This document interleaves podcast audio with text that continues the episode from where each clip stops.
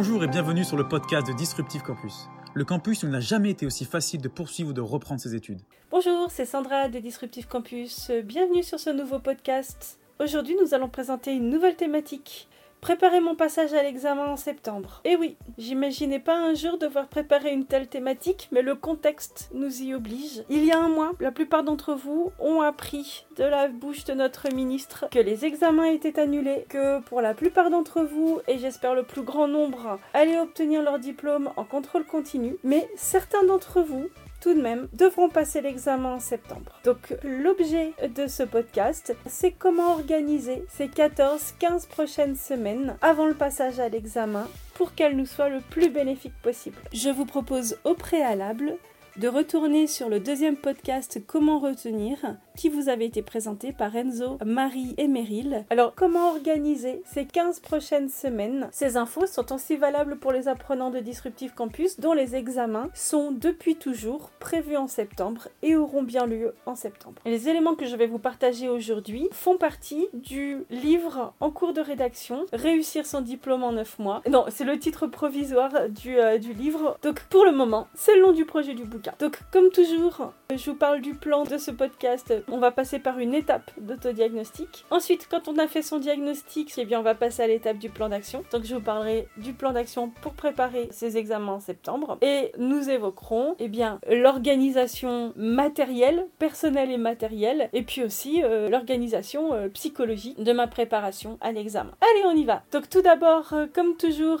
le diagnostic. Alors, vous savez très bien où vous en êtes en termes d'examen blanc. Vous connaissez les résultats de vos précédents partiels. Si vous avez une organisation trimestrielle ou semestrielle, vous connaissez vos résultats. Si vous ne passez pas au contrôle continu, cela peut signifier plusieurs choses. Et ces éléments, eh vous les avez déjà pressentis lors de vos résultats au partiel, lors de vos examens blancs, lors de vos BTS blancs pour euh, la majorité de nos, euh, nos, apprenants. Premier élément, vous avez des difficultés dans une matière importante et ça doit intégrer votre diagnostic. C'est probablement ce qui vous a fait échapper ou vous exclure du passage en contrôle continu. Donc, il faut en avoir conscience. Donc ça, c'est le premier point. Le deuxième point, vous avez des difficultés à vous organiser. Là aussi, ça doit intégrer votre diagnostic, c'est-à-dire que les éléments que nous sommes en train d'évoquer là en termes de réflexion, eh bien, il faut qu'on y retrouve un impact lors de l'élaboration du plan d'action en deuxième étape. Donc des difficultés à vous organiser. Autre possibilité, vous travaillez, vous travaillez sérieusement, mais depuis le début,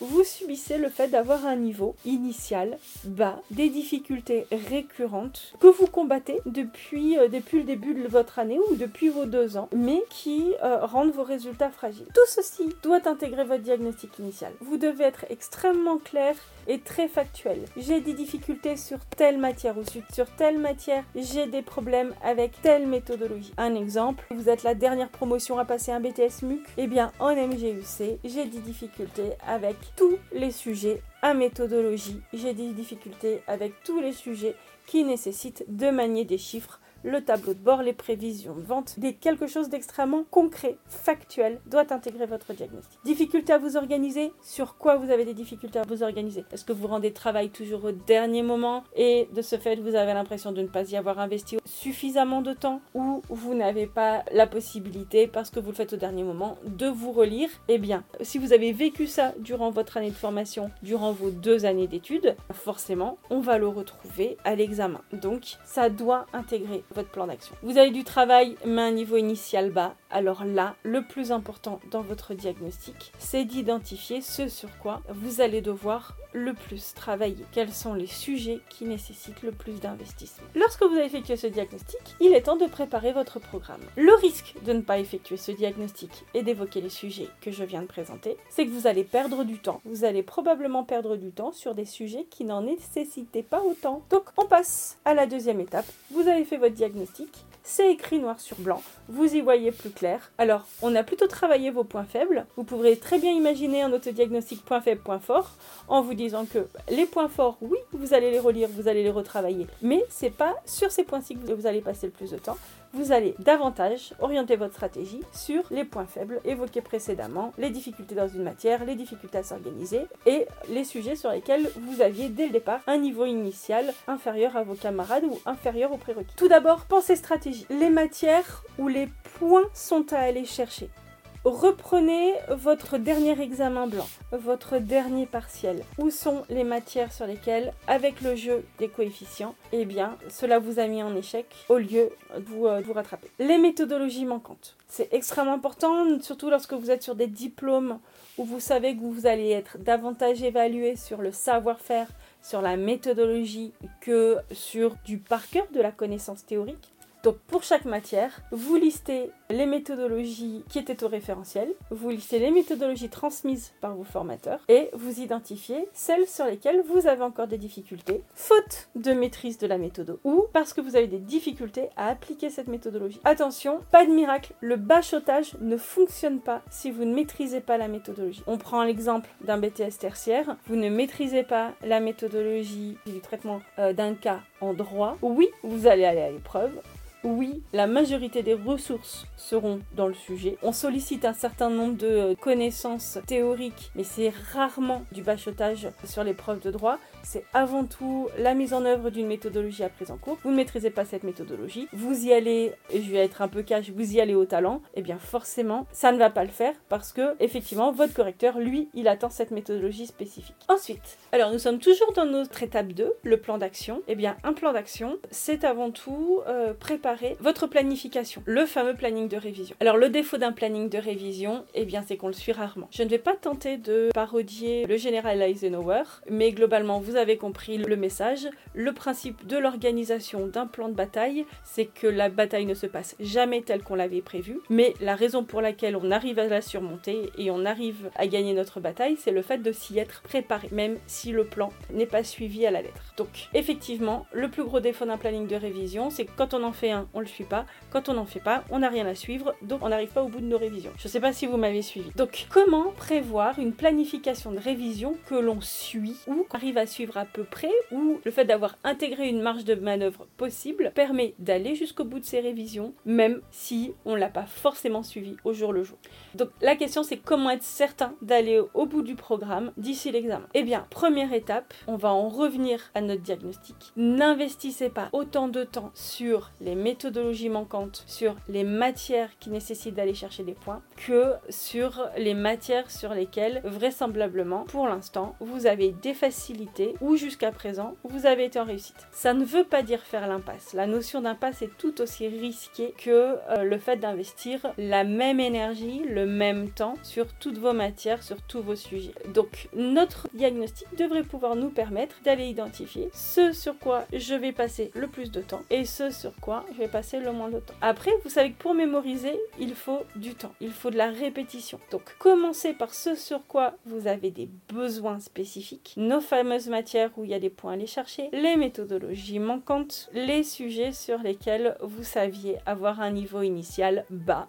Je donne un exemple, la gestion, l'anglais. Alors, à partir du moment où vous avez cette stratégie en tête, faire une planification, prévoir plus de temps et commencer par les matières où il fallait aller chercher des points et les méthodologies manquantes, eh bien, vous sortez votre agenda et vous commencez à vous prendre des rendez-vous avec vous-même et votre matière, votre thématique. Je l'ai dit, le plus important, c'est la répétition. La répétition, donc, puisque nous commençons par les thématiques sur lesquelles nous allons devoir aller chercher des points, eh bien, vous déclinez ces matières le plus tôt possible dans votre rétro-planning. C'est-à-dire qu'à aujourd'hui, si vous présentez l'examen en septembre, nous sommes examen moins 15, et bien à examen moins 15, je commence les matières sur lesquelles j'ai le plus de difficultés, les méthodologies sur lesquelles j'ai le plus à travailler. Et autre point, vous vous prévoyez des feedbacks, un bilan de vos savoirs pour pouvoir évaluer les compétences acquises. Élément important, on ne travaille pas de la même manière une thématique, une matière généraliste pour lesquelles vous allez être évalué sur la connaissance et une matière professionnelle ou un savoir-faire procédural sur lesquels vous allez être évalué sur la mise en application,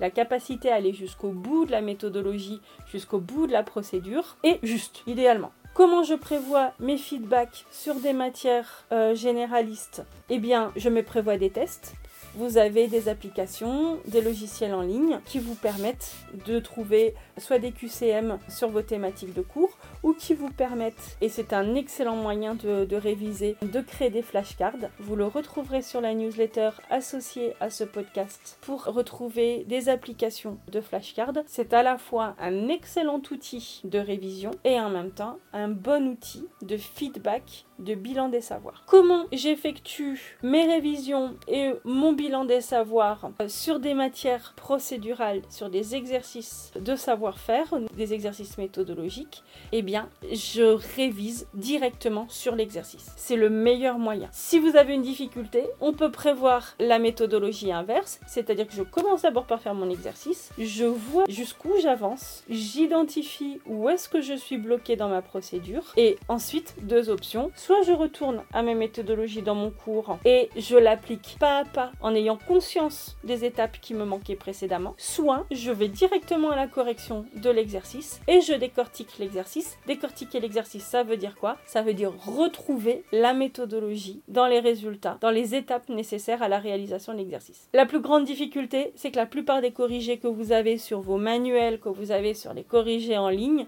ne sont pas des corrigés procéduraux, c'est-à-dire étape par étape, ce sont des corrigés in fine. C'est la réalisation, la réponse que l'on attendait de vous. C'est la raison pour laquelle, pour ceux d'entre vous qui sont des apprenants disruptifs, eh bien, on vous transmet la méthodologie, le cours, l'exercice, systématiquement, à chaque fois qu'on peut le faire, à chaque fois que la compétence est une compétence procédurale, on vous la transmet étape par étape. Donc, prévoir le feedback, le bilan des savoirs, bien évidemment, pour la majorité de vos diplômes, alors, c'est moins vrai pour les titres professionnels. Et par contre, il y a une véritable mine de savoir et d'outils à réutiliser pour les référentiels d'éducation nationale, puisque toutes les annales aujourd'hui sont en ligne, que ce soit sur les bacs, sur les BTS, pour nos apprenants majoritairement sur les BTS. Donc utilisez les sujets des années précédentes pour vous entraîner. Attention aux corrigés, je l'ai toujours dit, il y a des corrigés qui ont du sens, il y a des corrigés qui sont faits par des confrères à chaud le lendemain de l'examen et c'est un corrigé possible. En termes de méthodologie de process, ils sont faits à chaud. Ce n'est pas pour autant que c'est le corrigé officiel et ce n'est pas pour autant que le corrigé à chaud applique la méthodologie attendue par le correcteur, lequel lui a le corrigé officiel. Faites très très attention à ça. Donc, les feedbacks, les flashcards, l'évaluation, la révision sur les méthodologies, la procédure effectuez des exercices et le feedback, vérifiez la compétence acquise et faites des sujets. Alors, des sujets entiers où vous découpez un sujet en trois parties et vous effectuez les trois parties sur trois périodes différentes. Ça peut être aussi important en termes de, parce que ça fait partie de la méthodologie, la gestion du temps, euh, de vous accorder le temps nécessaire, le même temps que l'épreuve et euh, effectuer votre évaluation, votre bilan des compétences acquises sur un temps donné qui est le temps de l'épreuve. Donc ça, vous pouvez peut-être le prévoir en deuxième partie de révision, deuxième partie d'évaluation, lorsque vous aurez validé la maîtrise des savoirs, lorsque vous aurez validé la maîtrise des procédures et des méthodologies dans la première partie de vos révisions, eh bien en deuxième partie de révision, on refait les exercices, mais cette fois-ci durant le temps déterminé par l'épreuve. Avec tout ça, eh bien, on sait où aller. On a bien réparti sur nos 14 semaines ce que l'on devait réviser. On a investi plus de temps sur les matières et les méthodologies qui posaient des soucis. On a prévu du temps sur les matières sur lesquelles on était jusqu'à présent en réussite et sur lesquelles on a validé que le savoir, la compétence était acquise. On a bien un plan, il va falloir s'y tenir. Et donc là maintenant, on passe au troisième point, c'est comment tenir mentalement, psychologiquement et comment tenir le rythme de nos fameuses 14-15 semaines sans procrastiner, sans se démoraliser, sans se déconcentrer. Eh bien, étonnamment déjà le premier conseil, c'est ne faites pas que ça. Vous êtes un être humain, bien évidemment que vous avez besoin de sociabiliser, bien évidemment que vous avez besoin de repos, bien évidemment que vous avez besoin de loisirs, vous avez besoin de vous détendre. Donc ne faire que ça et là encore je vais être un peu cash, un peu brut, mais blinder votre planning pendant 14 ou 15 semaines sans rien prévoir d'autre, c'est intenable. Et ça n'a aucun sens parce que le cerveau n'a plus de phase de repos pour assurer la bonne mémorisation de ce que vous êtes en train de faire le risque à tout faire au dernier moment et de manière très condensée, c'est de surcharger la mémoire de travail qui ne tiendra jamais jusqu'à l'examen. Et euh, c'est le risque de la fatigue intellectuelle, c'est-à-dire que vous allez aller à l'examen totalement épuisé. Aucune chance que vous vous mettiez en réussite dans ces conditions. Donc, bien évidemment, votre plan d'action doit aussi intégrer, et ça va être l'astuce qui va vous permettre de tenir mentalement, eh bien, intégrer euh, des phases de loisirs, des phases de repos. Quand je dis des phases de loisirs, ne m'alternez pas euh, les phases de révision et les nuits complètes de jeux en ligne. Voilà. Ça, forcément, c'est tout aussi énergivore. Ça mobilise autant votre concentration que si vous me faisiez des séances de révision de 18 euh, heures par jour. Donc, alterner repos, révision, exercice physique. Alors, je sais que pour les, les apprenants disruptifs, ça doit être particulièrement savoureux de m'entendre parler d'exercice physique, mais c'est une réalité. Ça facilite l'acquisition des compétences, ça facilite la réduction du stress durant cette période. Sur l'organisation personnelle, maintenant, eh bien, l'organisation personnelle, euh, là, ça va dépendre de vous. Toujours pareil, on l'a évoqué lors d'un précédent podcast, comment vous travaillez pour apprendre. On a évoqué les flashcards. Est-ce que vous avez besoin d'écrire Est-ce que vous n'avez pas besoin d'écrire Attention à lire me suffit, j'ai une bonne mémoire visuelle ou j'ai une mémoire auditive. En réalité, là, il s'agit de votre mémoire procédurale, votre mémoire de travail, et c'est une mémoire à très court terme. Si vous imaginez pouvoir faire rentrer un an, deux ans de référentiel dans votre mémoire de travail, bien évidemment, à un moment donné, vous allez avoir une surcharge qui ne vous évitera pas le trou noir. Donc, comment je travaille, on en a déjà parlé. Si vous avez besoin, retournez aussi sur le podcast numéro 6 sur euh, reprendre mes études en e-learning on évoque aussi euh, les modalités de travail personnel. Toujours sur le même sujet, mon lieu d'étude, mes lieux d'étude. Euh, est-ce que vous avez un bureau? Est-ce que vous avez besoin de vous isoler? Est-ce que vous avez besoin d'avoir de la verdure autour de vous et de le faire au grand air? Quels sont les éléments, quels sont les endroits où vous travaillez le mieux? Votre capacité de concentration est la plus importante j'ai vu et j'ai entendu des choses extraordinaires de la révision du bac philo au sauna de votre salle de sport, les révisions sur le vélo elliptique euh, familial. Euh, c'est un contrat avec vous-même. Personne n'ira vous demander dans quelles conditions et comment vous avez révisé. L'essentiel, euh, c'est de réviser au bon endroit pour vous. Bien évidemment, si on est en train d'évoquer le travail procédural, le travail méthodologique, je ne vous imagine pas faire vos études de cas sur un vélo elliptique. Soyons clairs, là, pour le coup, j'ai des doutes. Après mon organisation personnelle et mon ou mes lieux d'études, on peut se poser la question du besoin de travailler avec ou sans musique. Je vous laisse découvrir et vous les retrouverez sur la newsletter. Tous les travaux sur l'impact de la musique et sur la discrimination euh, mémorielle euh, du travail en, musique, c'est très intéressant. Par contre, ce n'est pas vrai pour tout le monde. Hein. donc euh, je suis pas en train de dire qu'on mémorise davantage et on discrimine davantage pour se concentrer lorsqu'on a un fond musical. Je crois que j'avais déjà évoqué ceci sur un précédent podcast. Si c'est votre artiste favorite, euh, c'est pas forcément le meilleur moyen de vous concentrer sur votre travail. Par contre, euh, vous avez des musiques qui euh, sont plus propices à la concentration et il existe des playlists déjà élaborées sur Spotify, sur Deezer et tous leurs petits camarades. Vous avez aussi la possibilité, vous, de vous prévoir votre propre playlist. Et puis, il y a les personnes qui ont besoin de silence pour se concentrer.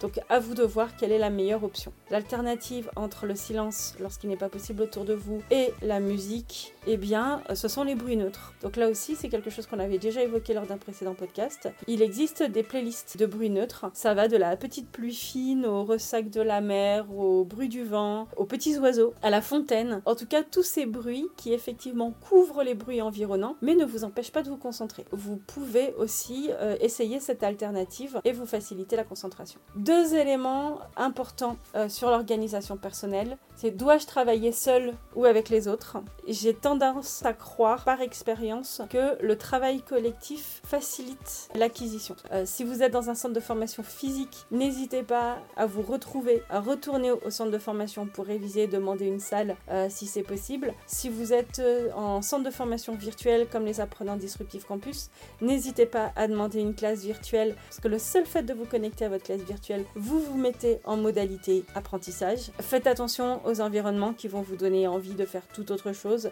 Euh, bien évidemment, quand on est trois potes et qu'on se retrouve pour faire des révisions, si on est dans la chambre de l'un d'entre eux et que autour de vous il y a euh, la console de jeu, la guitare électrique, la batterie et le jeu de fléchettes, il y a quand même très peu de chances qu'en fin de journée vous soyez encore en train de réviser votre diplôme. Ça, c'est par expérience. Le dernier point, j'ai des dossiers, des rapports, des mémoires à rendre. Alors, je vais pas rentrer dans la méthodologie parce que tout dépend de votre diplôme, mais en tout cas en ce qui concerne les apprenants disruptifs campus, s'il vous plaît, n'oubliez jamais le dossier, le rapport, à part quelques cas rares où c'est le dossier lui-même qui est noté, mais pour la majorité d'entre vous, le dossier sert de support pédagogique à un jury qui ne vous connaît pas et qui a besoin de connaître votre contexte de travail. Mais il faut cesser de passer toute l'année sur votre dossier lorsqu'en réalité, ce qui rapporte des points, c'est la préparation de votre oral. C'est la maîtrise du sujet quand vous serez face à votre jury. On prend l'exemple d'un BTS. Si vous avez 45 minutes d'épreuve avec 15 minutes d'oral, eh bien ça veut dire que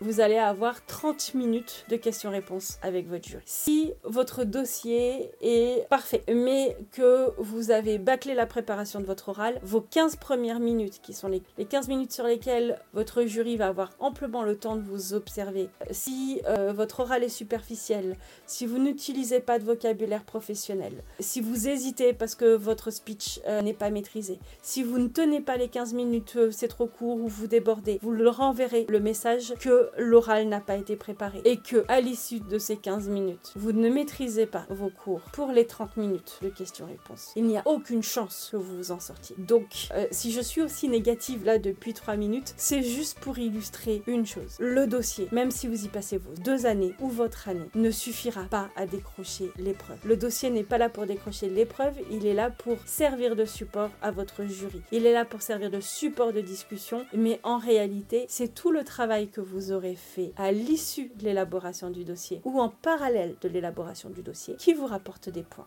Donc faites très très attention à ça. Et si on est sur un mémoire qui lui est noté, faites attention à tout ce qui dévalorise votre travail, la mise en page, la mise en forme euh, superficielle, la pagination qui n'est pas bonne, euh, l'élaboration du plan qui est partielle, les fautes qui ne sont pas corrigées, que ce soit des fautes de structure ou que ce soit des fautes de français, des fautes d'orthographe ou des coquilles. Faites très attention à tout ce qui dévalorise votre travail alors que vous, vous y avez passé un an, deux ans. C'est très important. Enfin, toujours sur l'organisation personnelle, et ce sera pour conclure cette euh, quatrième partie sur l'organisation perso, c'est une préconisation. Je pense que c'est une activité qui est encore anecdotique, y compris chez les apprenants disruptifs, mais ce que je vais vous proposer comporte deux intérêts, un intérêt organisationnel et un intérêt motivationnel, c'est de créer votre journal de révision. On a parlé du diagnostic, on a parlé du plan d'action. Le journal de révision, qu'est-ce que c'est? Eh c'est un outil, alors euh, numérique ou papier comme vous voulez, hein, où vous collectez vos objectifs, le fameux plan qu'on a élaboré euh, plus tôt, et ensuite vos réalisations jour par jour. Et en collectant sur votre journal de révision, eh bien votre cerveau y voit plus clair. Vous avez votre plan d'action, votre planning, vous avez vos objectifs noirs sur blanc, et vous allez au jour le jour noter quels objectifs vous avez atteints, quelle partie du plan d'action vous avez réalisé et quelles ont été les réalisations concrètes, c'est-à-dire tableau de bord, je suis allé jusqu'au c'est maîtrisé, j'ai oublié aucun indicateur, aucun calcul n'est faux et surtout aucune coquille parce que bien souvent euh, c'est un exercice à automatisme. Je suis allé jusqu'au bout de cet exercice et, euh, et donc ça c'est pour l'intérêt motivationnel. Pour l'intérêt organisationnel, effectivement, c'est un outil de suivi, votre plan d'action. Donc c'est ce que je peux vous proposer. Ça peut être un, petit carnet que vous avez dans la poche, peu importe la forme. Ce qui est intéressant, c'est le format. Et les fiches de révision, vous me direz alors, cela fait 20 minutes maintenant que l'on évoque les révisions à l'examen. On n'a pas mentionné une seule fois la fameuse fiche de révision. Et bien pour une raison extrêmement simple, c'est que la fiche de révision, soit vous l'avez réalisée au fur et à mesure de votre référentiel durant votre année ou vos deux années d'études, et dans ces cas-là, elle vous a déjà servi d'outil d'apprentissage et cela va fonctionner parce que la relire, ça va vous permettre de réactiver vos, vos connaissances. Si vous la faites au dernier moment, et ça j'insiste, si vous êtes, vous allez passer un BTS, si vous allez passer un diplôme qui sanctionne plus d'un an d'études, effectuer les fiches de révision au dernier moment, c'est une prise de risque énorme. Vous risquez de ne pas aller jusqu'au bout de votre référentiel. Vous risquez de ne pas pouvoir faire de fiches de révision sur l'ensemble de vos matières, ce qui veut dire qu'à un moment donné, vous allez faire des choix, vous allez faire des impasses, et c'est un risque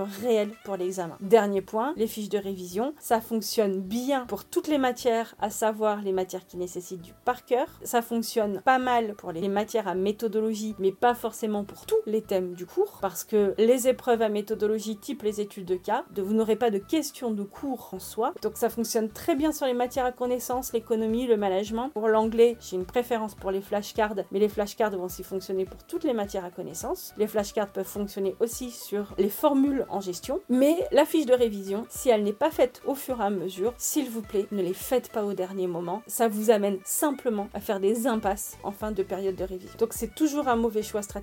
Dans ces cas-là, euh, si vous n'avez pas fait de fiche de révision dès le premier cours tout au long de l'année, préférez utiliser des supports qui existent déjà, notamment les fiches de révision qui sont proposées par les, les maisons d'édition.